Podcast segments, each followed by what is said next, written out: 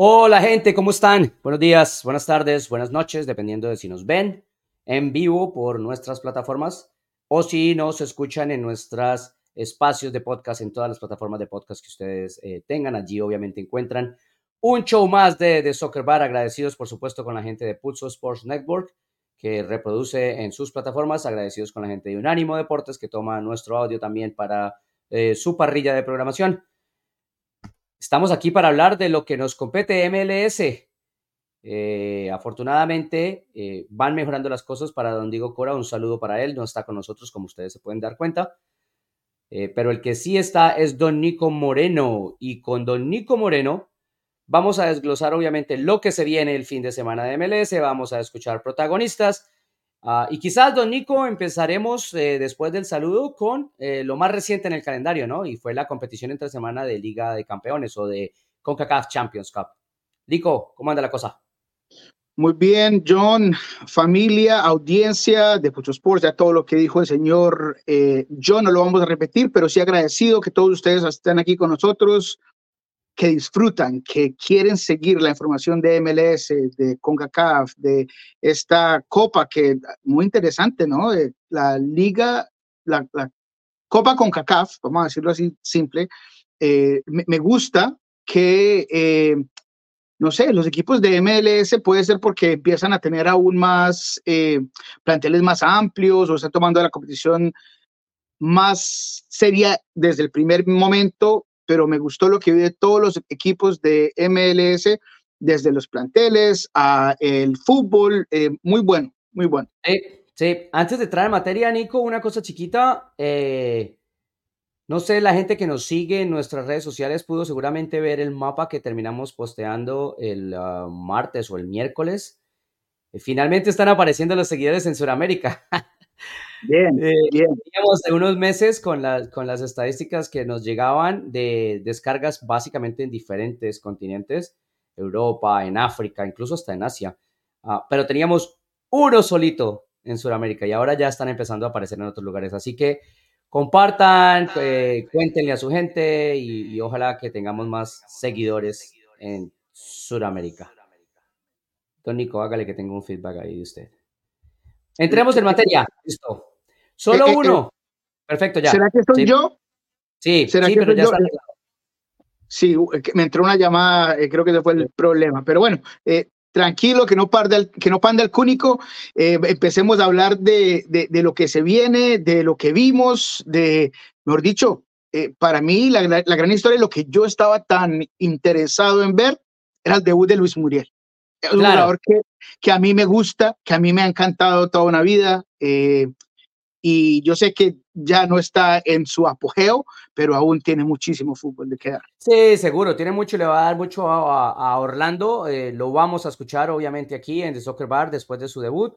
Uh, y manejando un poco la situación de toda la semana, entonces, como decíamos, un solo eliminado de MLS en, en CONCACAF Champions Cup, que fue Vancouver Whitecaps, ¿no? De resto, los demás eh, creo que hicieron la tarea. Tampoco había que lanzar campanas al vuelo, porque la verdad sea dicha, eh, respetando a los rivales, digamos, los equipos de MLS tendrían que imponerse, ¿no? De hecho, para la gente que nos sigue, vamos a, revisar los marcadores en, imagen. Uh, Vancouver tenía el, el, rival más complicado, obviamente, en Tigres, y por eso también terminó cayendo como cayó. Orlando 3-1 con Calvary, la Philadelphia Union empató 3-3 con Saprissa. Nosotros decíamos acá que ese era el partido quizás más parejo porque Saprissa era un buen rival. Terminó con 10 Orlando ante la expulsión y el gol al final, el empate, le da, le da clasificación al equipo de MLS. Houston Dynamo, con toda eh, la enfermería que tiene Don Nico, le ganó 1-0 a San Luis City. Este es la segunda, el segundo partido y por eso también logró calificar. Cincinnati 4-0 a Cavalier. Nashville 4-0 a Moca y todavía falta el partido de vuelta que se juega este jueves. Nosotros obviamente para quienes nos escuchan estamos grabando jueves durante el día. New England Revolution que recibe al CAI de Panamá. En el show anterior yo decía, eh, tiene que ser serio Revolution porque CAI es un equipo que va a pelear hasta el final. Pero en el papel Don Nico, Revolution debería clasificar también, ¿no? Claro, por supuesto, simplemente en papel, ¿no? El fútbol se juega eh, dentro del campo y eso está por verse, pero mientras que no haya ningunos eh, no sé, altibajos del equipo, lesiones o, bueno, cosas extra cancha, debería ese ser el caso. Eh, pero le dimos muy en el punto a lo de el partido más peleado va a ser el de Filadelfia Saprissa, que partido de ida y vuelta, eh, yo creo que el comentarista se le acabó la voz por completo en ese 3 a 3, pero sí, bueno, los partidos en general. Sí, ahora lo que decíamos, ¿no? Realmente eh, el más sólido, a pesar de que de pronto Saprissa puede ser un mejor rival que el que tenía Orlando City, pero el que lució más sólido fue Orlando City. Porque también hay que tener un rival, entre comillas, asequible en el papel, pero hay que ir a hacer las cosas y que se note de tal manera, ¿no? Y Orlando lo hizo en las dos, en los dos partidos, en la llave entera. Sí, que volvió a demostrar algo que yo vengo diciendo que es verdadera profundidad, ¿no? Profundidad a veces la gente lo toma de diferentes formas. A mí me gusta ver, cuando yo pienso en un equipo profundo, es un equipo que eh, el técnico puede mover y, y, hacer diferentes cosas y no hay un desbalance del potencial del equipo y eso lo mostró en este encuentro muy cómodo con el balón. Sí, eh, tuvo oportunidades, sí, empató el juego, pero cuando vemos la rotación, a, Martins en el centro del campo con Cartagena, eh, vimos a Ojeda por derecha, Enrique por izquierda, eh, en realidad e, e, el equipo e, en cuanto a lo, que hace eh, en conceptos, de movimientos, en lo que me imagino que quería ejecutar Oscar Pareja, se nota que lo hace todo muy fácil y me gusta eh, y creo que estoy de acuerdo contigo que se vio más sólido a pesar que eh, podríamos decir que no tuvo el rival más difícil, eh, pero aún así me gusta lo que ve Orlando, lo que vimos de Muriel, su primer partido, aún no el 100% físicamente, pero eh, acompañando los toques, se nota el entendimiento. Eh, Lodeiro, su primer gol con el equipo de Orlando City, entra en el segundo tiempo, cambia las cosas. Eh, lo de Ojeda, mm, más o menos eh, haciendo lo suyo, pero eh, creo que es otro jugador que a lo mejor aún no está al 100% en ritmo, pero muy interesante lo que vi de Orlando ante este equipo de Cabelir, que luchó, que peleó, que fue físico, que le trató de hacer las cosas difíciles del equipo Orlando y aún así eh, creo que el, equipo dirigido por Oscar Pareja hizo de las suyas. Sí, para reforzar el tema de la, de la profundidad y de la solidez, yo creo que precisamente en eso es en lo que radica, ¿no? Hacer esas, esas, eh, esa rotación, hacer esos cambios de jugadores y que el nivel del equipo no se decaiga tanto, que se puedan hacer las mismas cosas, que se pueda mantener la intensidad, el control, etcétera. Y ahí es donde yo creo que, que es cierto que Orlando eh, es más sólido y es más profundo. Ah, en términos de, los entrenadores, cuando se habla de profundidad, no es de tener 40 en una plantilla, sino que es de, es de tener jugadores reemplazantes de un nivel muy cercano a los que decides como titular, para poder tener problemas a la hora de decidir quién es el titular y para poder rotarlos a la hora de necesidades de calendario. Ese es, ese es todo el punto. Antes de, seguir y dejar atrás los rivales y la gente de Canadá y demás, me parece que hay que también darles un, un este, aplauso porque, porque hay varias formas de enfrentar este tipo de llaves, ¿verdad? Un equipo de la Canadian League, no es MLS, no es un, es un equipo de la Canadian League, que enfrenta a un equipo como Orlando, eh, podría decir perfectamente, bueno, yo me encierro y a ver a cuánto aguanto y si me ganan 1-0 al final del partido, pues que me ganen 1-0. Resulta que, y, y, también existe la otra forma de verlo. Yo no tengo nada que perder. Ellos son los que tienen que ganar. Entonces juguémonos nuestras mejores cartas y que salga como tenga que salir. Y me parece que así lo asumieron, ¿no? Jugar a sus mejores cartas, a su mejor intensidad, a su mejor intención, a buscar el partido, a respetar el rival tratando de herirlo. Y eso hace que el fútbol sea mejor, ¿no? En general. Claro, y, eso creo que va y habla del crecimiento de el área, ¿no? De, de en general, porque también lo vimos con comunicaciones, también lo vimos con Saprisa, eh, obviamente pragmáticamente, porque pues, de, esa forma muchas veces se inicia, se plantea el partido, pero eh, enfocándose en el juego general, hubo momentos en el que Comunicaciones trató de jugarle a Monterrey, esa prisa obviamente vimos del partidazo que le dio a Filadelfia, y eso es lo que habla bien de, eh, del área, ¿no? Herediano también sorprendiendo a Toluca. O sea, e, esos son los, los, los, clubes, las, los, las ligas que a lo mejor no tienen los mismos reflectores que la Liga MX o que la MLS y aún así dieron de quedar con su fútbol.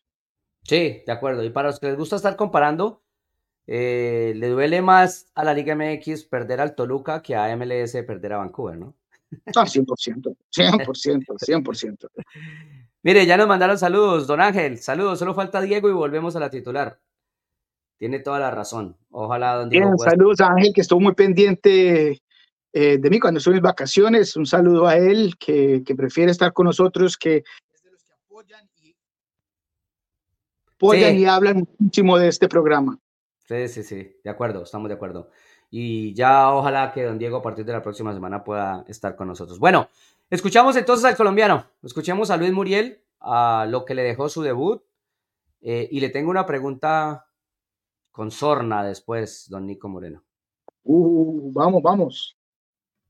Contento por el, por el debut, porque la verdad que estaba esperando el poder, poder jugar, poder poder sumar minutos. Eh, esto es un gran grupo, es son chicos increíbles y desde el primer día me acogieron de la mejor manera, entonces eh, desde que llegué eh, parecía que los conociera de, toda la vida, entonces a muchos los tenía la oportunidad, había tenido la oportunidad de enfrentarlos y, ya un poco los, los conocía, entonces de verdad que me han hecho la, la vida fácil desde que llegué y eso se vio demostrado hoy, entonces también tener la posibilidad de, jugar, de sumar minutos era importante para mí.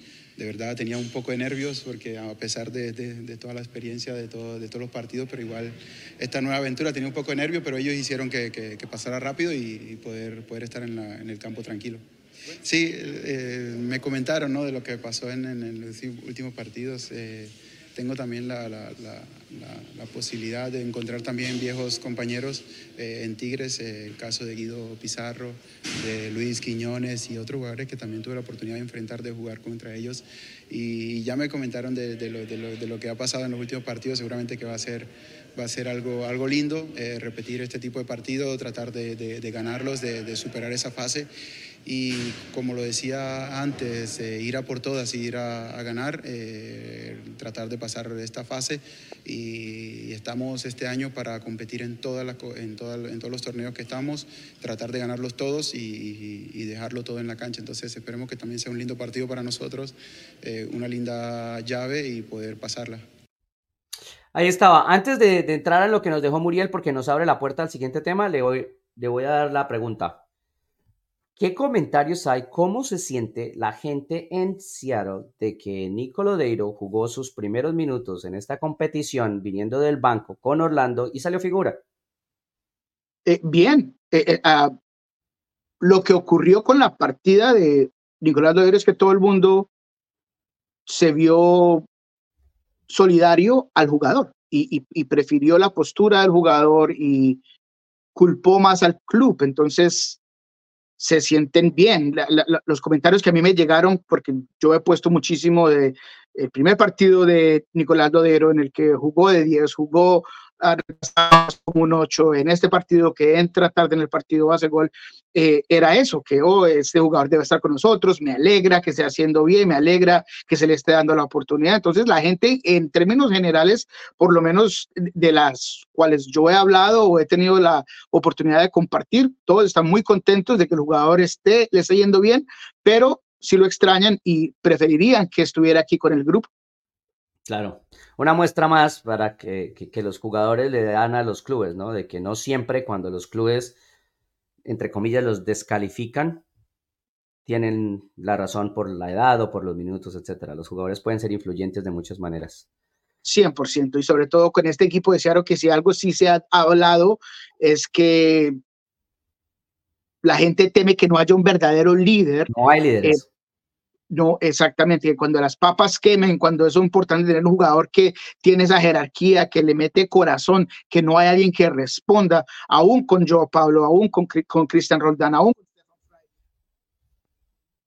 no se siente cómodo con no tener un líder como Nicolás Rodríguez.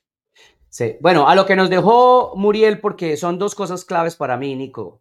La una es que están eh, construyendo la cultura en Orlando de ir a pelear por todo lo que jueguen, ¿no?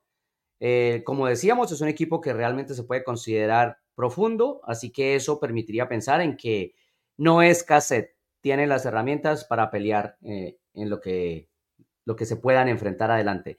Y lo que se viene, que se, primero el fin de semana, ya lo hablaremos cuando entremos a todo el fin de semana de MLS, pero en esta competición que estamos por cerrar eh, como tópico, que es la uh, CONCACAF Champions Cup, se les viene Tigres. Un Tigres que ya los eliminó, un Tigres que realmente mantiene su columna vertebral, por lo menos, de, ese enfrentamiento con Orlando, al que eliminó, eh, que todo el mundo sabe que es uno de los equipos más fuertes de la región.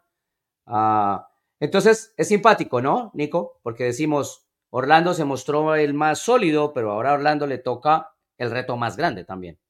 Sí, no, absolutamente. Y es un Tigres que no solamente es bueno en el papel, pero es bueno en el torneo, que es importante para mí, un equipo que torneo tras torneo en esta misma competición es protagonista, es campeón, está en finales, eh, tiene eh, jugadores importantes, ahí los habló el mismo eh, Luis Muriel con Quiñones, con Guiñac, es un equipo fuerte, entonces este es mi gran candidato de los de la MLS a llevarse el título. Este es el partido que te va a decir todo. Porque cuando tengo que jugar con la más fea de una vez, de ahí en adelante, por lo menos todos en baja. No quiero decir que el resto sea absolutamente fácil, pero cuando te da ese empuje anímico y esa confianza de que le ganaste al mejor de México en esta competencia, es importante, ¿no? Y, y creo que si algo es claro, es que el partido del 2 eh, de MLS, eh, Orlando va a rotar, porque conociendo a Oscar, él quiere poner su marca en ese torneo, él quiere ir a demostrar contra Tigres, tiene la obligación de cierta forma de hacerlo cuando miramos las adquisiciones que se hicieron, que nos dieron un solo eh, proceso y un solo entendimiento de lo que piensa Orlando. Vamos a ganar hoy, Vamos a ganar este año. Tenemos que aprovechar a, Facundo Torres ya. Tenemos que aprovechar a César Araujo ya. Y creo que es por eso es que se trajo a Nico, se trajo a Muriel, los jugadores para combinar y amplificar lo que ya tenía el equipo. Sí, sí, estoy de acuerdo en que, en que precisamente ese tema de la profundidad y de la, de la capacidad de rotar va a ser eh, notable esta semana. Orlando y Tigres se enfrentan el martes. Filadelfia recibe a Pachuca. Houston Dynamo a Columbus Crew. Cincinnati a Monterrey. Nashville a Inter Miami. Columbus Crew e Inter Miami ingresan en esta ronda, ¿no? No, no jugaron la anterior. uno por ser el campeón de la League's Cup y el otro por ser el campeón de la MLS. Y luego, como decíamos, si falta el partido de hoy de, del CAI de Panamá y New England Revolution, el que gane ese partido, eh, si lo tengo bien, debería ser el rival de Alajuelense de Costa Rica, ¿no? Si no me equivoco, sí, correcto, exactamente, sí. Entonces, revisando ese, ese, ese bracket, no solamente es justo y necesario decir que es verdad que Tigres tiene eh, que Orlando tiene en Tigres quizás el rival más difícil. pero, pero, pero también que si Orlando pasa esta ronda, se pone la chapa de favorito absoluto del torneo. Oh, claro, 100%. Es que, y es que no hay duda. Ah, cuando vemos los, no solamente los equipos que, que permanecen eh, eh, en este torneo, pero más allá de Columbus, que el año pasado nos demostró exactamente cómo se le debe jugar a Orlando. Eh, hoy en día son planteles eh, que también han evolucionado de cierta forma, entonces sería el otro equipo que le podría pelear. No quiero descartar al Pachuca, no quiero descartar a Monterrey, que siempre es difícil, eh, que también tiene un muy buen plantel, pero yo estaría de acuerdo con, con ese punto sin duda alguna. Sí, por lo menos el, favorito de MLS para llegar a la final sí, sí, sería, ¿no? A pesar de que todos sabemos también que Inter Miami quiere hacer un buen papel en ese torneo. Eh, pero definitivamente es más sólido Orlando, ¿no? No, John, y es que tenemos que, que, ser justos, que, que la narrativa que nos decía el señor Diego Cora del super equipo, de supercampeones de MLS, en Inter Miami era, era una farsa, o sea, no, no, no era cierto, no es ese equipo, yo nunca fui de aquellos que decía, claro, este equipo con Luis Suárez ahora va a ser eh, el mejor de, de, la MLS, porque no es así, no era así, Luis Suárez no lo ha demostrado en el campo, eh, Busquets ha, ha, tenido un regreso, un, en los partidos que lo hemos visto en el 2024 no se ha visto tan sólido, tan pulcro, tan rápido con el balón. Eh, entonces son cosas que hay que manejar pero no hay duda que Columbus ya era el mejor equipo entrando porque es el campeón, por lo que hizo, por lo que tiene, por las decisiones que tuvo, y Orlando igualmente por todo lo que hizo en la, en la pretemporada, es el otro favorito. Entonces, sí. lo de Inter Miami para mí era algo inventado por gente que no conoce la liga. Y, y no, no, hablo de Diego, no, no, hablo de Diego, simplemente digo que a veces la gente se va con el amague y con las flores y con los titulares. A eso, no, no, no hablo de Diego. Sí, es bueno que lo guarde para cuando se pueda defender. Eh, pero la otra cara de la moneda es eh, que si bien, por ejemplo, Filadelfia puede dar la pelea, que eh, Cincinnati puede dar la pelea y que Orlando puede ser el más sólido de todos, Houston desafortunadamente tiene la más fea, ¿no? O sea, Houston um, pasa esta serie, pero está muy corto de números, tiene jugadores muy importantes lesionados y ahora recibe obviamente al campeón a Columbus Club, que ya vimos cómo arrancó la liga en un muy, muy buen nivel, Nico. Sí, a duras penas le ganó a San Luis, que no, no, no hablo mal de ninguno de los dos clubes, pero se nota que lo que hacía el año pasado, eh, la velocidad en el fútbol directo, la solidez en el centro del campo, eh, no se ha mostrado tanto eh, en, esos partidos por lesiones, por algunos cambios. Me gusta lo, de Greg Bruce, pero es un jugador que te va a dar cierto nivel de fútbol y tienes que manejarlo muy bien cuando está en el campo. Eh, Coco, eh, por su parte, está haciendo muchísimo y, lo vimos ante San Luis, el desgaste físico que tuvo en ese encuentro fue gigantesco. Eh, parece que hay menos conexión, menos pases, todo es un poquitico más difícil para el equipo. Y vamos contra un Columbus, que ya lo hemos elogiado suficiente en el, el, el programa anterior, pero sin duda alguna es el favorito fácil para este encuentro ante Houston. Sí, escuchemos a Ben Olsen y cómo asumen precisamente ese tema de, de los números cortos en la plantilla y el calendario tan apretado. Un calendario ocupado, seguimos bajos en números y muestra que tenemos resiliencia. Have, have some resiliency. Again, we expect to win at home, uh, and Esperamos ganar en casa. Queremos crear una cultura de ganar en casa sin importar a quién tengamos o si es cada dos días por el calendario. Esas son las expectativas.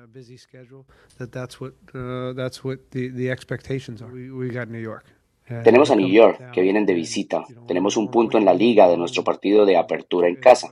Y como dije, queremos asegurarnos de ganar partidos aquí en casa.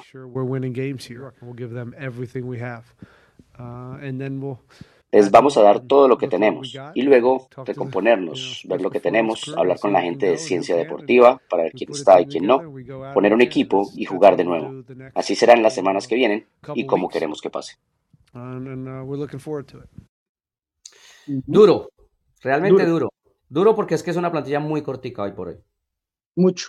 Y, y, se notó el bajón futbolístico que tuvo cuando salió Coco y entró Basi. No, no, es que Basi sea un mal jugador, pero lo que hace Coco es único y, y, y es notable en el campo.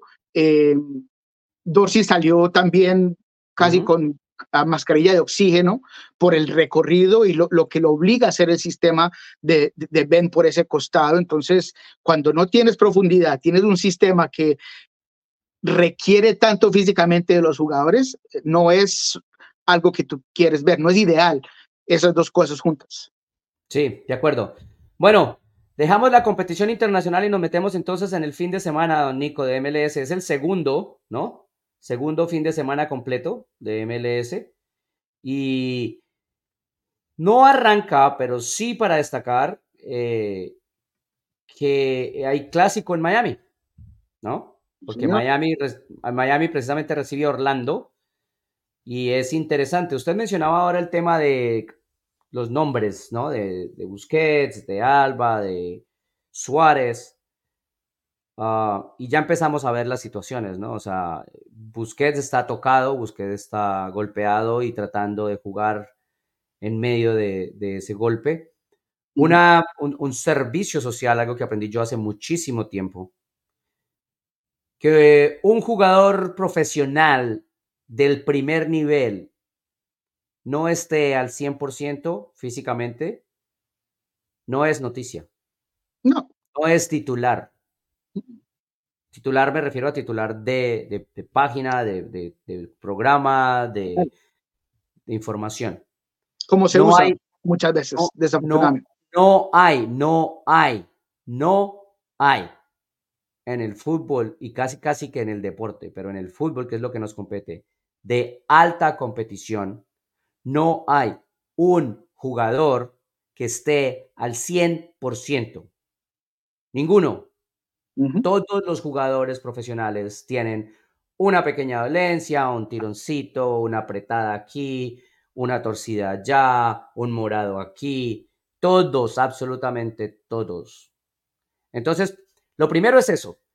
Más allá de Estar 100% o no estar 100% es cuánto puede aportar. Al final del día es lo más clave, cuánto puede aportar, ¿no? En tiempos, en movilidad y eh, obviamente en el factor eh, de desarrollo del partido. Y ahí es donde yo creo que Busquets, por ejemplo, está esforzándose para aportar y puede correr el riesgo Inter Miami de perder a Busquets por un periodo largo de no tener a Suárez en un nivel para exigirle demasiado.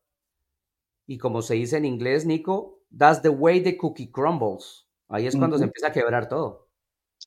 Y eso es algo que yo me imagino que los, el director deportivo, que eh, el equipo eh, de, ciencia deportiva, todos debían tener como una posibilidad por, la edad, por el, desgaste, el número de partidos, los viajes de los torneos, absolutamente todo lo que tiene que ver con esto. Y entonces ahí es cuando empezamos a empezar a quitar e, e, ese título falso de, super equipo eh, por uno y, por dos. Ahora el Tata tiene que hacer muchísimo para tratar de que eh, eh, su equipo rinda y ejecute lo que él quiere con ciertos nombres fuera del campo. Yo creo que si algo me llama la atención es que eh, Gressol es alguien que el Tata conoce bien, que lo, quería tener, que fueron y lo buscaron, eh, pero aún no se acopla. Lo, han probado como lateral, lo han probado en el medio campo y aún no parece, no sé si encajar de la mejor forma, pero no ha tenido sus mejores partidos eh, con Inter Miami. Eh, creo que la falta de Gregory, que fue uno de los jugadores que obligatoriamente tuvo que salir, eh, que, ah, para mí fue algo sorprendente porque era el único de ese perfil, de, de, de, ese disruptor eh, que a lo mejor el Tata, y, el Tata del Tata, yo no voy aquí a venir a, a tratar de decirle a Tata cómo hace su trabajo, ni, ni en dudar de, su inteligencia como técnico, porque es un fenómeno, pero a mí me pareció un raro, extraño, simplemente a mí, a un simplemente comentarista, eh, porque el mismo Mota no tiene las funciones que hace eh, Gregory, ni Gómez, ni ninguno que está en el plantel. Y creo que eso le hace falta tener esa cobertura y algo que funcionó eh, en cierto momento con él, no con esos mismos jugadores, pero Gregory hace ese trabajo. Entonces veremos, porque yo veo muy frágil al equipo en, en transición lo veo eh, desgastado, lo veo también lento. Eh, a comparación de la temporada pasada, hubo momentos en el que Robert Taylor, en el que el mismo Gómez eh, tomaban el balón y tenían la iniciativa para romper líneas, para hacer ciertas cosas. Los veo más, más, cautelosos, puede ser porque así lo quiere el Tata, pero los, los vi más lentos en no solamente el partido contra el Galaxy, pero también en el partido previo contra el Lake entonces, no sé, no sé qué es lo que eh, está ocurriendo, si hay cosas que han cambiado, ajustes que no estoy viendo, pero me preocupa un poco lo de Inter Miami. Sí, vamos a ver cómo se da eh, este clásico porque Tata no es de rotar mucho, sobre todo cuando las competiciones están arrancando, eh, pero su plantel también está golpeado. Eh, ah, habría que ver qué pasa con Redondo si logra solucionar su tema de visa para que pueda tener algunos minutos, ya sea el fin de semana o el martes por Liga, por, sí, Liga Campeón de CONCACAF o por CONCACAF Champions Cup. Ah, pero, pero más allá de eso, tiene bajas, ¿no? Tiene bajas y probablemente sea la oportunidad para que veamos, por ejemplo, a Campana muchos más minutos, como decíamos antes, un, tipo que se le da más riesgos al equipo rival, que le, que le genera un poco más de lucha adelante a Inter Miami. Pero el Tata no es un tipo de, de, de modificar demasiado, de rotar demasiado. Y eso es lo que vamos a tener que ver en, estas, en estos días, ¿no? O sea, entre el clásico y el debut en, en Liga de Campeones. John, como la mente táctica aquí del programa, eh, eh, te quiero preguntar una cosa. La temporada pasada, cuando el Tata tenía partido tras partido y esta clase de situaciones similares, él jugaba con tres atrás. Eh, tenía Kamal Miller, tenía opciones ahí. Aquí está a ah, Friere, eh, el ex Puma. Freire, Freire, Entonces, ¿será, ¿será que vemos una línea de tres posiblemente para el partido, por lo menos ante Orlando, o no, no crees que ese sea el caso?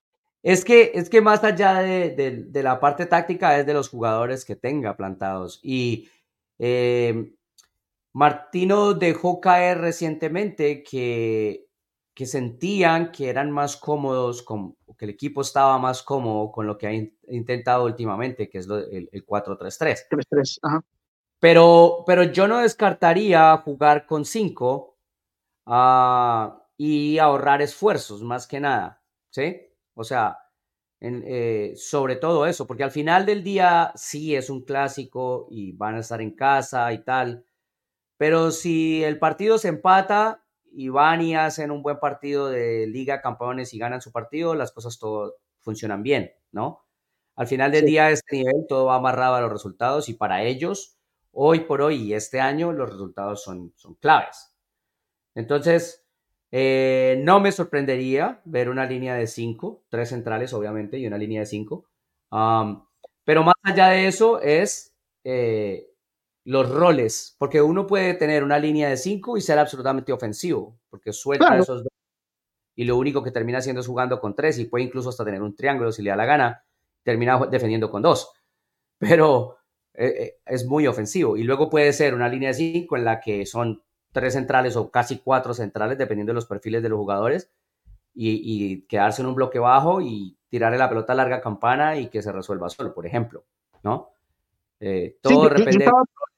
Mm. Sí, yo estaba pensando más de los jugadores que a lo mejor él va a querer guardar, que para mí son Alba, eh, Busquets. Entonces yo pensaba que como jugó el año pasado en esa posición en momentos con la línea de tres, Robert Taylor podría jugar como el carrilero por izquierda, eh, sacas a Busquets, metes a David Ruiz, eh, agregas a, a, Mota en el medio del campo y eh, a, lo mejor puedes sacar ciertos jugadores para tener metes a Freire también, por supuesto, entonces empiezas a, a, manejar un poco el encuentro para que juegues de una forma más pragmática, pero aún, como tú dices, eh, con las opciones para, para ser extremadamente ofensivos, pero saques los jugadores que para mí vas a tener que guardar si quieres tener un buen partido también en Liga, en Copa de, Can, Copa de Campeones con CAF.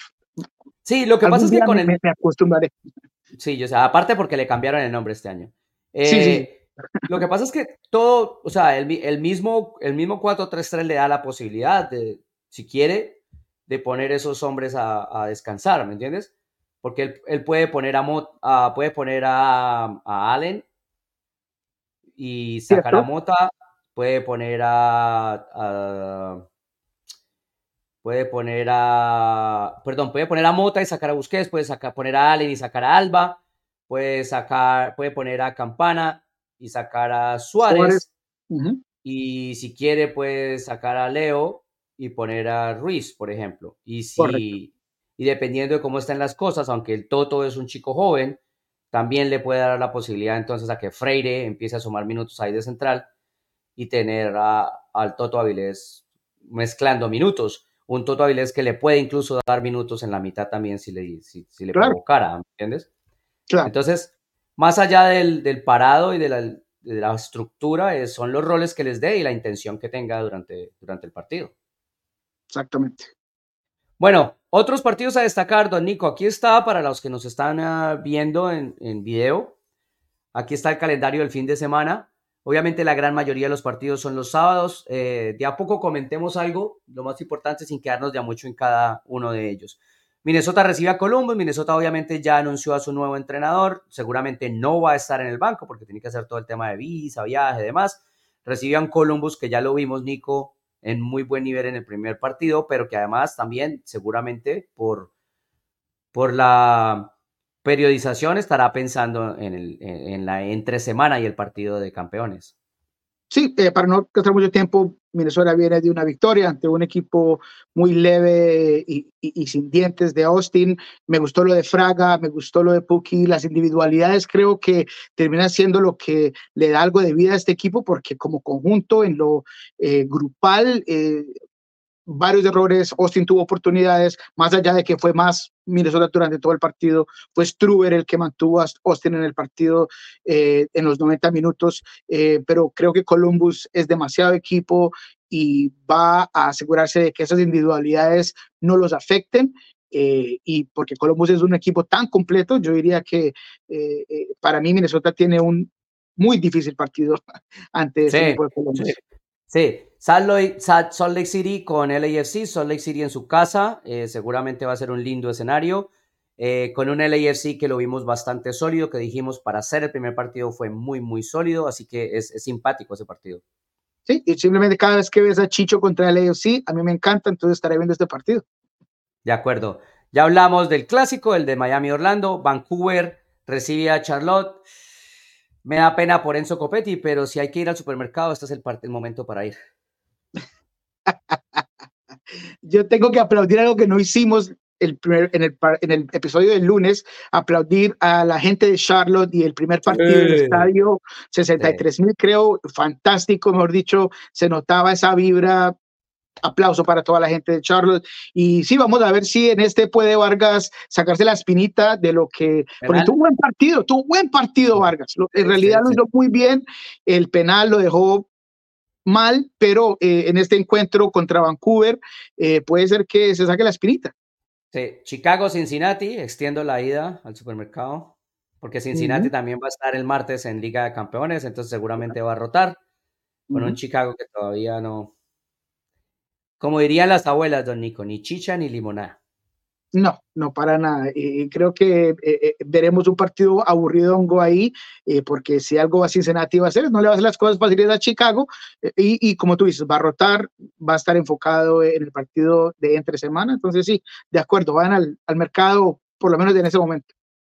Dallas, Montreal, interesante ver realmente en qué anda Montreal. El primer partido no fue tan malo pero de esto se trata de ir construyendo y Dallas, eh, pues ir consolidando ese paso, ir consolidando los jugadores nuevos que trajo, porque esta vez invirtió dinero eh, en, rodear a sus jóvenes y, Dallas es un equipo que, que aunque no consiga resultados, o sea, para, para el aficionado al juego es interesante ver Dallas, sin, sin hacerles fuerza, solo verlos jugar. Sí, no, exactamente. Eh, lo de Nico eh, este vez de esta temporada es interesante. También tuvo la fortuna de enfrentarse a un San José que tiene muy poquito, que dejó salir un montón de jugadores y no trajo suficiente. Eh, y eso se notó porque Dallas sin Ferreira y sin algunos jugadores, de todos modos, hizo las suyas contra San José. pero interesante, quiero ver a este equipo cómo se consolida. Todavía falta Musa, que también va a llegar para este eh, equipo. Entonces, eh, eh, creo que es interesante. Nico Esteves para mí va a tener mucha presión esta temporada con el equipo de Dallas y este, este encuentro por lo menos yo, yo lo, lo trataré de ver porque sí hay ciertas cosas que me parecen interesantes. Sí, Houston recibe a Nueva York, Nueva York a sufrir en, en Houston en la temperatura. Eh, sobre todo viniendo de la temperatura en la que está Nueva York por estos días. Ah, y de resto no más, pues, es un hospital Houston. Sí, no, absolutamente. La oportunidad, eh, de todos modos, para que eh, Red Bull nos demuestre si su nueva contratación va a hacer impacto o no. Si hay un encuentro en el que a lo mejor puede resaltar, sería en este segundo partido. Veremos qué ocurre. Todos los ojos en el número 10 de Red Bulls. Sí, Kansas City, Filadelfia. Filadelfia seguramente va a rotar. Ah, va a tener en cuenta también que no hay necesidad de ir a Kansas City, de nuevo, viniendo del frío de Filadelfia, ir a Kansas City a, a exponerse de más cuando tiene partido de Liga de Campeones entre semana quiero ver más de bueno, quiero ver más de bueno. Es un jugador que me llamó mucho la atención la temporada pasada, posiblemente en esta rotación él entre. Entonces, algo que ver en este encuentro, bueno en el medio campo para el equipo de Filadelfia. Sí. San Luis, New York City. Ah, el San Luis ya eliminado, ya dedicado a la liga y en su casa recibiendo a New York City que nos mostró teniendo los mismos problemas de definición. Ah, me parece que es parejo ese partido y, espero un lindo escenario en San Luis. Yo también. Eh, y un equipo que necesita la victoria, que tiene muchos de los mismos factores del año pasado. Eh, Pompeo necesita elevar un nivel del que tuvo el año pasado. Eh, ya encontró el gol, pero desde la cancha, como desde la banca, como un revulsivo. Eh, Klaus tiene que hacer un poco más para este equipo, como lo hizo al inicio de la temporada pasada. Hay, hay cositas. Eh, lo de Lowen siempre me parece interesante. entonces, yo diría que para darle e, e, ese apoyo a San Luis que no le di en cierto momento, yo creo en San Luis en este y creo en San Luis que, que, que le vaya bien esta temporada. No nos vamos a extender mucho, pero este partido venía con, con pregunta de nuestros aficionados. ¿Qué técnico le vendría bien a New York City FC con la plantilla que tiene ahora? Gracias. JCD317 nos envían el, mensaje. Don Nico. Eh, ¿A Nueva York? Ah, pues madre, y me la pones difícil. Eh, porque es amigo de la casa y porque es el primero que se me viene a la cabeza, eh, dame a, a Sabarese. Dame a Sabarese allá con los latinos, dame allá a Sabarese con esa fanaticada, dame, los, eh, dame a Sabarese con ese fuego, que a veces este equipo es extremadamente frío, eh, alguien que me, me ayude a, Santiago Rodríguez a, a, hacer más de lo que fue la temporada pasada, dame a Sabarese.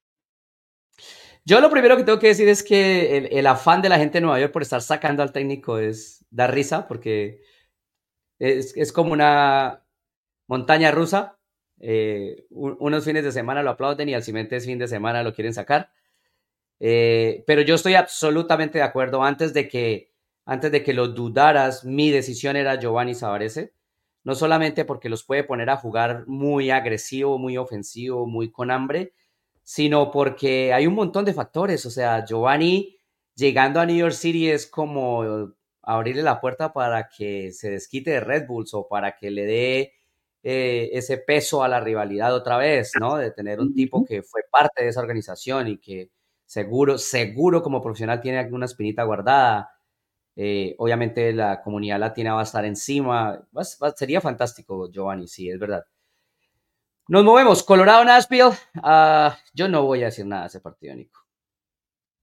Eh, dos equipos que dejaron un mal sabor de boca en la primera jornada eh, ni, siquiera eh, eh, la victoria por tres goles de Nashville me llamó la atención en Liga de Campe en Copa con CACAF.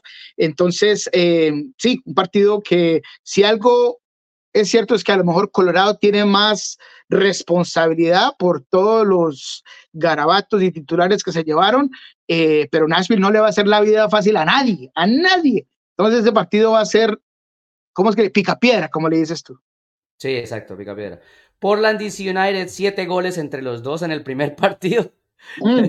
o sea que si, va, si van a caer goles como lluvia, porque va a llover sí o sí en Portland durante el partido, este, va a ser de esos repletos de anotaciones, ¿no? Eh, es interesante ver cómo va a defender Portland con un 9-9 clavado como Venteque.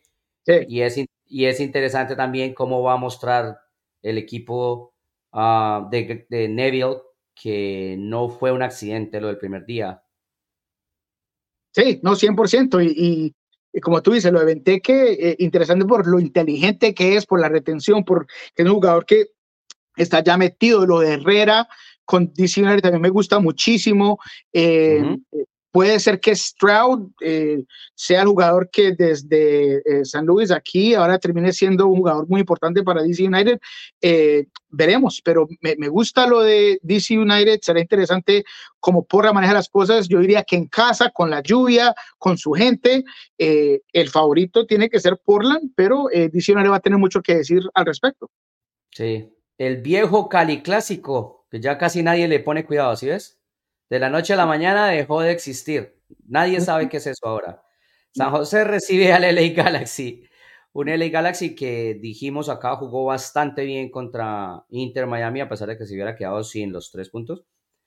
Y ahora hay que ver, ¿no? Cómo va afuera y revalida. Sí, sí, sí. Yo estaré eh, tengo mucho interés y curiosidad si vamos a ver a eh, Triple P, que eh, me lo dijo mi. No sé si ya está ese nombre por allá, pero eh, eh, John de eh, Soccer Down Here, que es el programa que hago previo a este los jueves, me dijo que el triple P es lo que se le debe decir a, a Peck, a, a Pencil y a Puck. Me, me, pareció interesante ese triple P. Verlos juntos sería muy interesante. Eh, contra un San José, que ya vengo diciendo que para mí no tiene mucho que guerrear, más allá de lo que sí es un clásico para San José, más importante, me imagino que para el mismo LA Galaxy, que está diluido por muchísimas razones, ah, pero creo que lo veré, lo veré simplemente por ver si vemos a, eh, esa triple P en ese partido. Yo lo que sí le aseguro es que lo va a ver, pero en diferido, porque a la misma hora juega Seattle y Austin. Oh, no, no, claro, no, eso es verdad. Sabes que a mí me toca el domingo en la noche, elijo mis partidos favoritos, eh, MLS Season Pass, eh, y, y, así es que los vemos. ¿Qué vamos a esperar de Seattle? Mucho no va a mejorar, mucho no va a cambiar. O sea, tiene que ser un paso lento, pero no va a haber un dramatismo en el cambio. No, creo que lo más importante que se ha dado alrededor de esta semana son dos cosas. Uno, que Seattle tiene una nueva contratación eh, importante, que es la contratación de un día de Osvaldo Alonso, que viene a retirarse en frente de, los fans. Eh, después de esto voy a tener que correr, de hecho, porque vamos a hacer una conferencia de prensa con Osvaldo después del entrenamiento de hoy. Entonces eso me parece muy fantástico. Aplausos del corazón de los Sounders, siempre lo será. Jugador clave para esta franquicia. Eh, y lo número dos es que ya dijo dos veces Brian Metzer que Pedro de la Vega va a ser titular.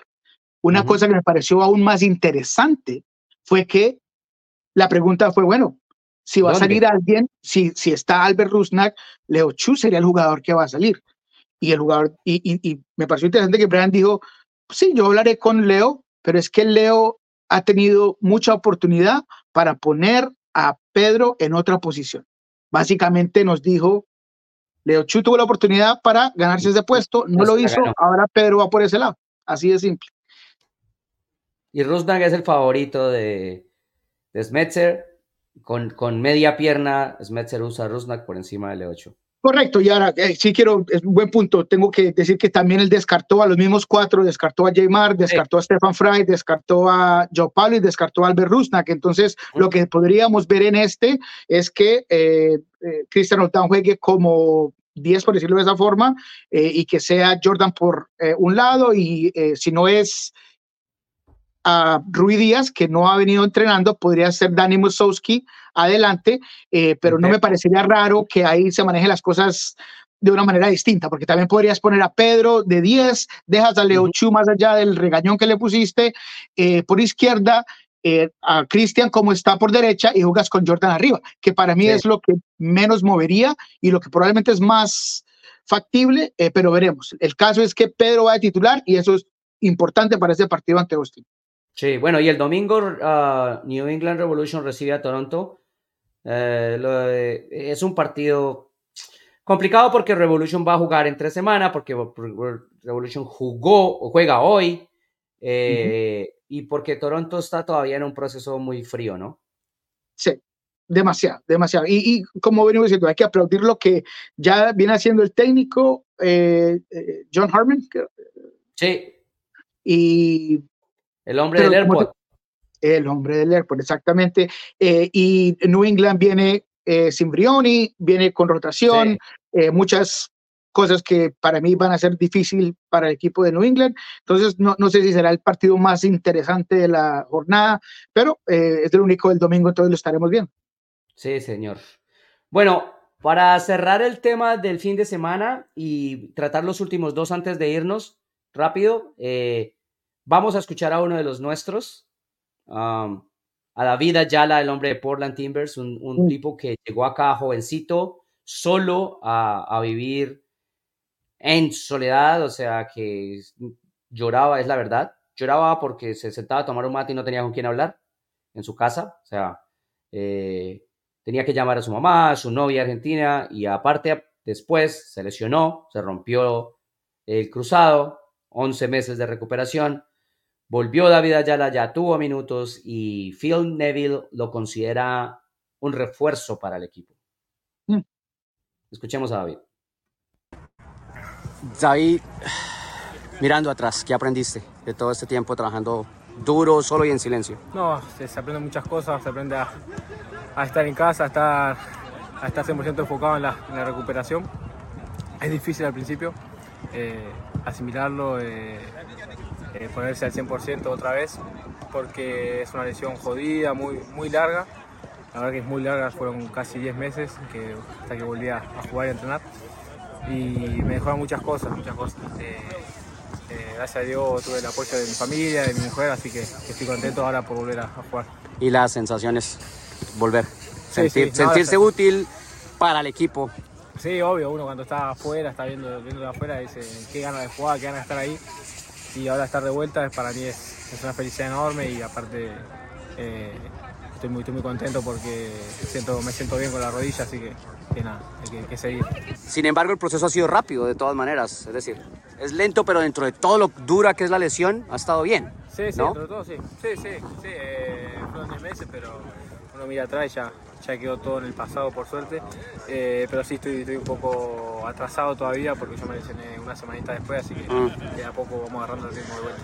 ¿Dónde han estado los cambios más grandes? ¿En cambio de entrenador, de lo que te piden, el terreno de juego, del entorno? ¿O en casa llegaste soltero, solo, estás casado? Ya todas las cosas cambiaron eh, también. Sí, sí. Bueno, cambió un poco a lo que era cuando yo llegué, pues yo llegué acá solo, estaba de novio, pero ella se quedó en Argentina y ahora estoy con ella y bueno, tenemos un perrito también ahora, así que estamos acompañados. Y nada, mucho mejor, se siente la compañía, es, es otra cosa. Sí me siento mucho mejor ahora que estoy, que estoy con ella y aparte... Eh, es un apoyo más porque el primer año fue complicado para mí adaptarme todo porque me complicó estar solo, era la primera vez que estaba solo y ahora estoy muchísimo mejor, gracias a Dios. ¿Y en el cambio confío? Eh, no, bien, bien, bien, bien. Eh, es un buen técnico, sabe mucho, así que, tratando de, agarrar todas las pequeñas cosas que nos dé, así que, que nada, eh, tratando de aprender lo más posible para ser un mejor jugador. gracias. Ahí estaba Nico, como siempre tratando de recordar a la gente que los futbolistas son gente, personas, ¿no? Como cualquier otro. Sí, no son robots, ni, ni payasos, ni algo que simplemente están para el entretenimiento de la gente, son personas como tú y yo. Y me, encanta que tomes esa, esa, forma para un jugador joven, que nunca es fácil, un nuevo país, un nuevo lenguaje, absolutamente toda una cultura completamente distinta y un jugador muy prometedor de estudiantes. Me acuerdo cuando venía por la, mucha gente nos hablaba de que era un jugador prometedor, un prospecto serio de estudiantes. Tiene una zurda muy linda, o sea, la pelota con la zurda la pone donde quiere. Sí, entonces eh, de acuerdo con Neville, otro refuerzo.